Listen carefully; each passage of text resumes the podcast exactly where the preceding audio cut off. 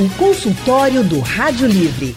Faça a sua consulta pelo telefone 3421 3148. Na internet www.radiojornal.com.br. O câncer de mama se tornou o tipo de câncer mais comum no mundo inteiro.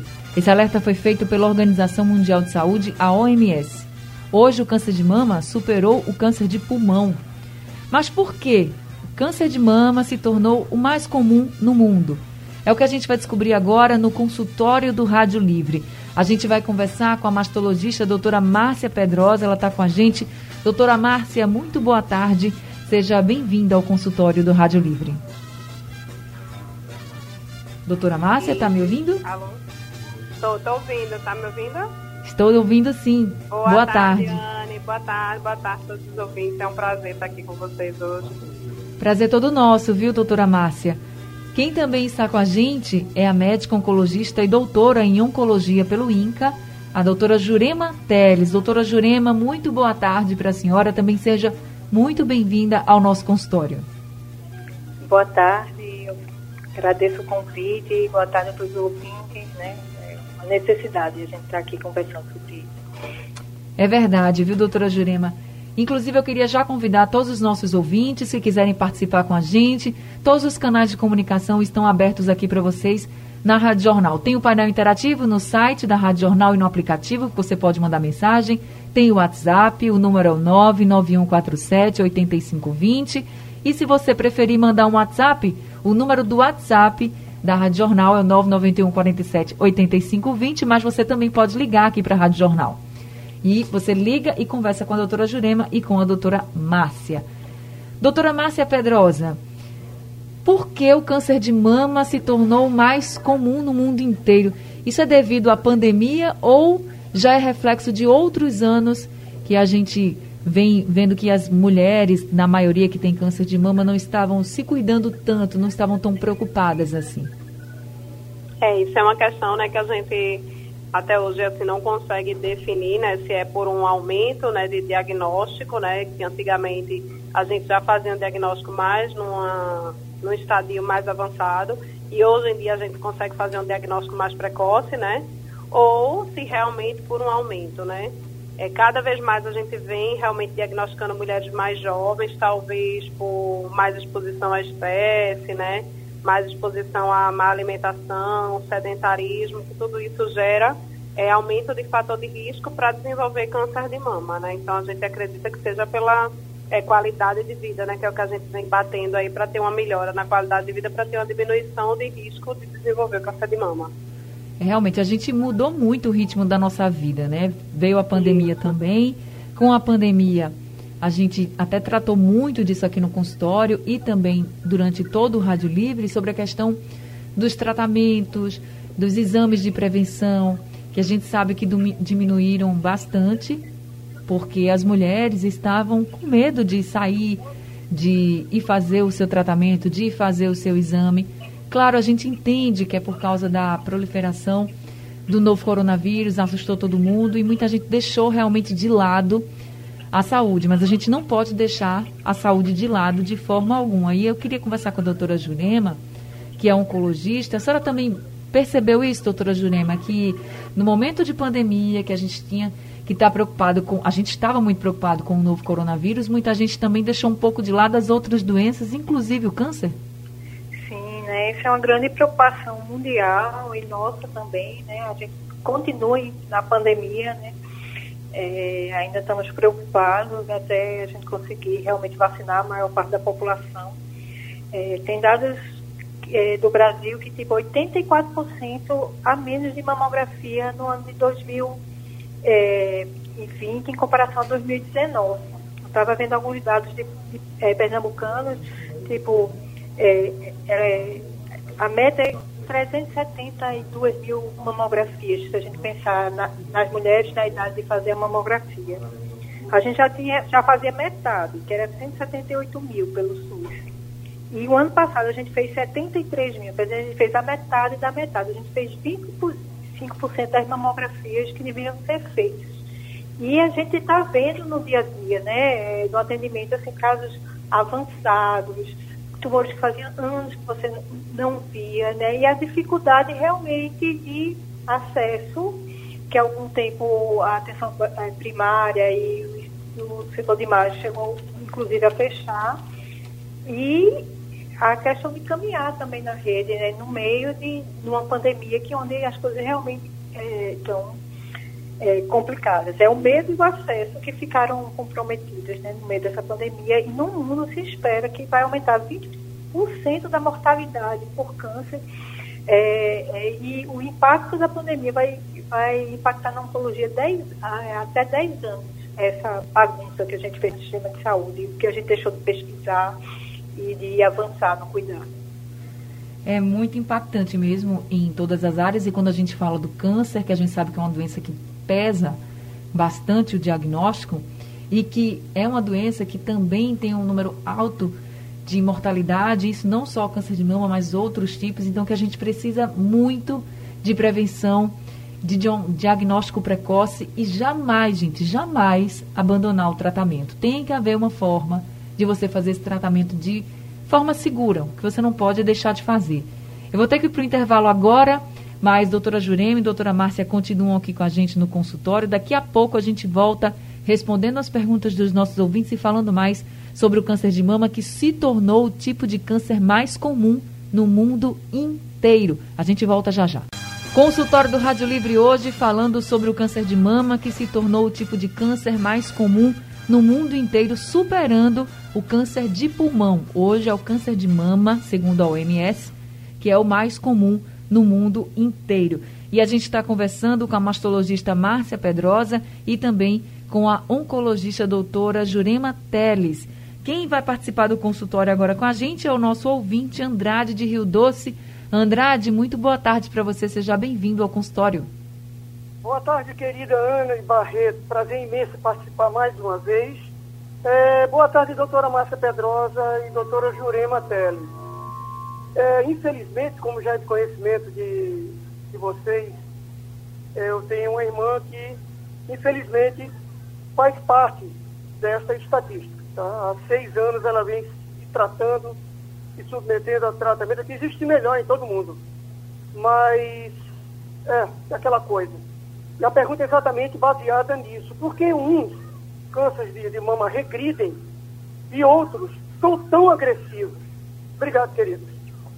Obrigada, Andrade, por trazer essa sua questão aqui para o consultório, uma questão familiar do Andrade. Ele está compartilhando aqui com a gente e vai também nos possibilitar explicar para todos os nossos ouvintes.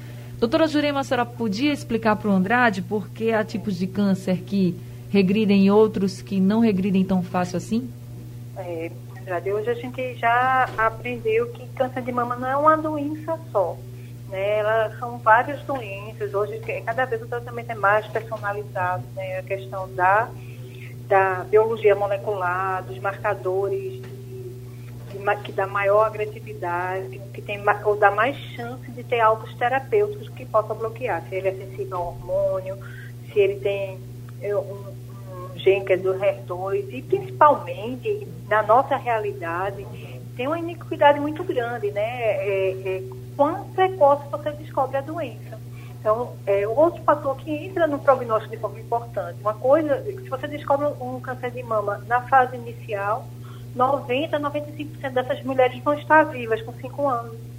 É, se no, estado é, mais avançado, apesar de todos os avanços da mastologia e da oncologia, que foram muitos, e isso também faz com que tenha tantas pessoas sobrevivendo ao câncer de mama e aumentando esse número de mulheres é, que vivem com câncer de mama, acredita que um em cada oito mulheres vai passar por esse diagnóstico na vida, é um diagnóstico precoce. Tipo, a, a, a sobrevida em países de médio e baixo desenvolvimento como o nosso é 45%, é metade dos países de primeiro mundo, principalmente pelo diagnóstico que não é precoce.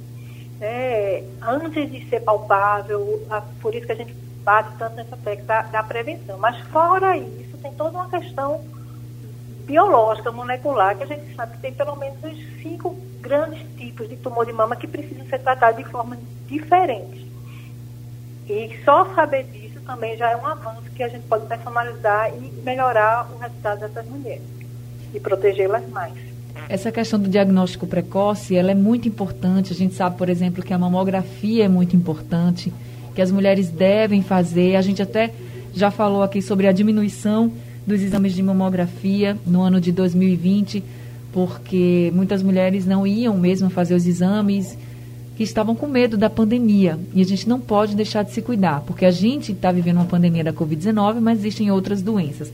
Até a doutora Jorema chegou a citar o dado de 84% a menos de mamografia em 2020, isso comparado a 2019. E aí, eu queria que a doutora Márcia conversasse com a gente, porque quando a gente fala de diagnóstico precoce, doutora Márcia, e de diagnóstico de câncer de mama, a gente pensa muito no tumor.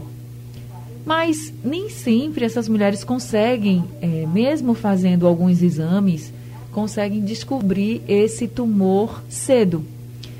A gente sabe que tem o autoexame, que também é muito importante, mas mesmo com esse toque, as mulheres às vezes, às vezes dizem que não conseguem sentir. E aí quando vai descobrir, é muito tarde. Então, o que, que a gente pode fazer de fato? Tem algum outro sinal que possa demonstrar que há algo errado, que a mulher possa ficar de olho para saber realmente se está passando por uma mudança no corpo e que tem que investigar e que pode ser um câncer de mama, além desse nódulo, desse tumor que aparece? enfatiza que o, cada vez mais né, o autoexame ele serve mais para um autoconhecimento né, da mulher, porque muitas vezes quando a paciente sente ou percebe que tem alguma coisa alterada na mama, esse tumor já está no estadio mais avançado. Então, além do nódulo é, palpável que ela pode sentir, ela pode ver se tem o sutiã manchado de sangue, é, se o pico do peito ele entra, se o, a mama é, enche de furinho e fica maior que a outra ou mais inchada. Então, tem alguns sinais é, que a paciente, pelo autoexame, consegue detectar que tem alguma outra alteração. Mas para um diagnóstico precoce e para uma chance de cura maior, ainda o que a gente preconiza e sempre orienta é que todas as pacientes façam essa mamografia anualmente, que é o melhor exame de rastreamento. E eu, é, sempre o que a gente vem é, falando desde a pandemia é exatamente isso que a doutora Jurema falou, que teve um, uma diminuição né, de em torno de 50% das mamografias só aqui em Pernambuco e 84% né, a diminuição nacional e por causa da pandemia, porque elas estavam com medo de realizar esse exame. E o outubro rosa da gente foi para dizer isso, que elas colocassem as máscaras né, e que fossem fazer esses exames para que a gente conseguisse fazer esse diagnóstico mais precoce possível. E por conta da pandemia, realmente a gente está tendo um diagnóstico né, dos, dos, tumores muito mais avançados, no estadio muito mais avançado, o que torna a cura é, um, uma porcentagem muito menor. Então, a gente, quanto mais precoce a gente fizer o diagnóstico, mais chance de cura a gente tem para essa paciente. Doutoras, agora a gente vai convidar aqui o Odair do Barro, nosso ouvinte ligou para participar do consultório. Odair, seja bem-vindo, boa tarde. Boa tarde, Anne. Boa tarde, doutora Jurema. Boa tarde, doutora Márcia. Quero dizer a vocês que eu ligo sempre, porque eu não me canso de escutar esse programa, entendeu? Principalmente o consultório. Oh, muito obrigada, é, Odair. É, é verdade. É, eu mandei para vocês aí, Anne, é, a respeito que eu ganhei uma mensagem aqui, né? O caminhão da mamografia estará em vários bairros aí. Não sei se chegou aí no seu zap aí, Anne. Né? Vou olhar. Dia, do dia 11, 12, 13, 18, 19, 22, 23, 24, 25 e 26. Aí tem vários bairros, São Martins, está tudo aí para você divulgar, né? É, minha pergunta é o seguinte, é, como faço para saber que estou com, com câncer de mama e quais são os sintomas e como devo detectar essa, esse, esse, esse mal, né? Vamos dizer assim. Ok? Tá certo, Odaí. Obrigada, viu, pela sua participação. Odaí trouxe uma questão do caminhão da mamografia, que é um serviço que é o, muita gente chama de mamógrafo móvel, né? Que vai nos bairros e consegue fazer o exame da mamografia nas mulheres. Então também é muito importante você ficar atento no seu bairro quando esse caminhão vai passar para que você possa também fazer esse exame. Ele pergunta dos sinais, dos sintomas, como detectar. A senhora até já falou alguns. Doutora Márcia, mancha de sangue, a mama fica maior que a outra, são sinais que você pode e deve né, ficar bem atenta, além, claro, do nódulo, só que o nódulo aí já está um pouco mais avançado, pode estar um pouco mais avançado esse câncer. Tem algum outro sinal ou sintoma que a senhora perceba que também vem se tornando frequente, doutora Márcia, que a gente deve alertar, alertar as mulheres para não passar batido? É, então, no caso, eu não sei se ele perguntou no caso dele, né, Aldair, se ele perguntou no caso do homem, né, ou no caso das mulheres, mas no caso das mulheres, o que a gente mais pergunta é outro, outro sintoma que ela pode ter, ela pode sentir algum nódulozinho é, palpável, né, na axila, que também é comum de acontecer, é a paciente que começa a, a reclamar e achar que eu expliquei já, né, uma mama um pouco maior do que a outra, mas todos esses casos que a paciente ela já sente alguma coisa, ela já percebe alguma coisa, nova, normalmente são casos mais avançados. É, se o, o Aldair perguntou em relação aos homens, né, em relação aos homens, é um, é, o homem também tem câncer de mama, né, é uma porcentagem muito menor, né, em torno de 1%. Então, não é aconselhável que o homem faça a mamografia de rastreamento, como acontece com as mulheres, que a gente faz essa orientação e é indicado para todas as mulheres a partir dos 40 anos. No homem, como a, a, glândula mamária dele é muito pequena, quando tem alguma alteração, quando aparece algum nódulo, ele já consegue sentir no exame físico. Então, aí, a partir do momento que ele sente esse nódulo palpável, ele procura o especialista, ele procura algum médico, generalista, um clínico, e a partir daí é que a gente vai fazer toda a investigação de ultrassom, mamografia e fazer o diagnóstico do câncer de mama. Doutora Márcia, a senhora falou sobre a questão da, da de fazer a mamografia para um diagnóstico precoce, mas nem todas as mulheres podem fazer esse exame. O exame não é recomendado, por exemplo, na maioria dos casos, para mulheres abaixo dos 30 anos. E a senhora também disse que vem percebendo que mulheres mais jovens estão sendo diagnosticadas com câncer de mama. Então, qual seria o exame para essas mulheres mais jovens fazer e ficarem bem atentas aos sinais e sintomas também de um câncer de mama? É, a gente ainda não tem é, nenhum protocolo, nenhum estudo que diga que as pacientes abaixo de 40 anos devam fazer exames de rastreamento. A mamografia realmente ela só é indicada que é o exame de rastreamento escolhido a partir dos 40 anos. Mas as pacientes mais jovens, é, às vezes por sentir algum nódulo palpável ou por fazer um exame de rotina no ginecologista ou no clínico geral e fazem um ultrassom de mama, elas a, acabam muitas vezes achando um nódulo suspeito ou um nódulo que ela mesma tenha palpado e aí tem indicação de investigar, biopsiar. E aí, nesse momento, a partir de um diagnóstico do câncer de mama, é que tem indicação da gente fazer a complementação com mamografia. Como você falou, as pacientes normalmente abaixo de 30 anos ou abaixo de 40 anos mesmo, normalmente a gente não pede mamografia, a gente só pede em algumas situações específicas como essa, quando tem o diagnóstico do câncer de mama. Tá certo. Doutora Jurema, a gente tem vários fatores de risco, né, que já foram citados, inclusive, como sedentarismo, consumo de bebida alcoólica, obesidade, sobrepeso também. Essa questão da obesidade, do sobrepeso, ele, ele tem mais risco quando é antes da menopausa ou depois da menopausa? É, depois da, da menopausa. É, assim, é, é mais forte é, é, como um fator de risco. E mais o controle de peso, né, atividade física, o pessoal diz a gente, é, são hábitos que a gente deve se preocupar desde a infância, Isso. né, é, para a saúde global e para conseguir manter esse peso durante a vida toda, né. Outra coisa importante é a história familiar, né, só 5 a 10% dos tumores são hereditários, mas muitas vezes a gente pega o terceiro, o quarto, quinto caso da família ainda também em estado avançado, porque não se ficou mais atento a uma família que realmente tem um risco maior.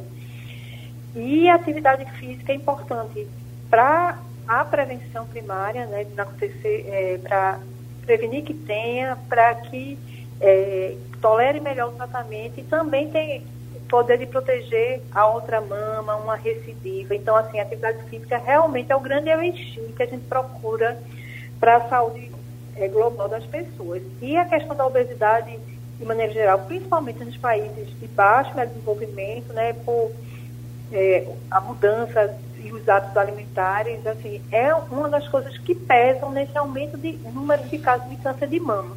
Fora o envelhecimento, e como a doutora Márcia também colocou, também, apesar de a gente estar devendo, mais, é, mais acesso ao diagnóstico. Doutora Jurema, o tratamento de um câncer de mama, ele pode durar até quanto tempo ou não tem esse tempo pré-determinado? É, depende muito, né? Assim, são várias fases. É né? o tratamento que a gente chama que é multimodal. Tem paciente que só precisa se operar, tem paciente que precisa se operar e fazer radioterapia, que é um tratamento local para prevenir a recidiva local. Tem paciente que vai precisar, fora isso, vai precisar da quimioterapia, né, é, pra, ou para diminuir o tumor antes de operar, ou para é, é, proteger o corpo como um todo depois da, da, da, da cirurgia, que normalmente demora uns seis, oito meses. E, em sequência, se ela for sensível ao hormônio, hoje ela pode fazer de 5 a 10 anos de hormonioterapia, que é um comprimido que diminui a recidiva e protege o resto da mama e a outra mama. E também tem o, o, as medicações que são chamadas salvos, né, para bloquear um determinado alvo terapêutico, como o trastuzumab, que é, diminui muito a mortalidade recidiva, que a gente faz por um ano é, depois que, que é operado. Então, varia muito né, o, o, tratamento. E se a paciente tem uma doença avançada ou metastática, muitas vezes vai ser tratado como uma doença como hipertensão, diabetes, que vai tomar é, algum tipo de tratamento durante a vida toda para se proteger. O Iraquitã do Engenho do Meio está perguntando o seguinte: diz que a esposa tem 44 anos, nunca fez uma mamografia e, mesmo sem sentir nenhum sintoma, ela tem que fazer? Doutora Jurema? É, tem, é assim, pela recomendação é, o Ministério da Saúde não recomendou rastreio entre 40 e 50 anos, mas tem uma lei que garante é, que é justamente, o rastreio é de quem não está sentindo nada. Né? A gente quer descobrir antes de palpar, de ser uma lesão palpável, uma lesão precursora, que a gente chama, né, microocitação. A Sociedade Brasileira de Mastologia recomenda se fazer a partir dos 40 anos. E o Brasil tem um número desproporcional. A gente, é, do que os países de primeiro mundo. Assim, a gente tem um número maior de pacientes com menos de 50 anos, né? Chega a ser até 15, 20% dos casos acontece com menos de 50 anos. Então, a gente tem recomendado é, é, a, e tem brigado por esse acesso à mamografia entre 40 e 50 anos, porque é, é, pode ser até um tumor mais agressivo e que a gente possa ajudar mais descobrindo precocemente. Doutora Jurema, não cumprir o tratamento pode aumentar as chances de morte? Com certeza. Não ter acesso, não fazer no tempo correto, não ter acesso ao diagnóstico desse é, molecular, da imunistoquímica, que define qual é o tipo de tratamento para personalizar. Então, é, se está tendo toxicidade, se tem medo, conversa com o médico, mas assim, ele é muito importante e isso é, faz com que nos países de primeiro mundo o, o índice de cura né, esteja entre 90% e 95%. Descobrindo precoce e fazendo o tratamento correto. É muito importante. Tá certo. Doutora Márcia, só para a gente finalizar, a senhora como mastologista, o que, é que a senhora diz para as mulheres e para os maridos e para os familiares dessas mulheres que estão adiando esse exame, estão adiando essa prevenção? Que, como a doutora Jurema falou, né, que é muito importante ter acesso né, e fazer é, o diagnóstico precoce. Então, como eu falei né, anteriormente, quanto mais precoce a gente fizer esse diagnóstico, maiores as chances de cura né, dessa paciente. Então, tem muitas pacientes que ficam com medo de fazer a mamografia porque vão sentir dor e porque podem incomodar, mas é, para elas terem a certeza que se elas fizerem a mamografia precoce, fizerem um diagnóstico precoce, né, elas vão ter um maior benefício do que elas não fazerem a mamografia. Tá certo. Doutora Márcia, muito obrigada por esse consultório de hoje, por todas as orientações e seja sempre muito bem-vinda aqui com a gente. Ah, eu que agradeço aqui a oportunidade de estar com vocês. Doutora Jurema, a senhora também seja sempre muito bem-vinda. Obrigada por esse consultório e por todas as explicações para os nossos ouvintes. Nós que agradecemos, né? E a informação também salva a vida, né? É verdade. E a gente precisa a gente se cuidar. Então você, mulher, se cuide, siga as orientações de doutora Márcia e doutora Jurema, porque a gente precisa se cuidar. Se a gente não cuida da gente, ninguém cuida, né? Gente, o consultório de hoje está chegando ao fim. Se você perdeu, pegou pela metade, daqui a pouco ele fica disponível nos principais aplicativos de podcast e também é reprisado durante a programação da Rádio Jornal na madrugada. Rádio Livre de hoje fica por aqui. A gente volta amanhã às duas horas da tarde. A produção é de Gabriela Bento no site da Rádio Jornal Isis Lima. Trabalhos técnicos de Edilson Lima e Big Alves. E a direção de jornalismo é de Mônica Carvalho. Sugestão ou comentário sobre o programa que você acaba de ouvir, envie para o e-mail ouvinte@radiojornal.com.br ou para o endereço Rua do Lima 250, Santo Amaro, Recife, Pernambuco.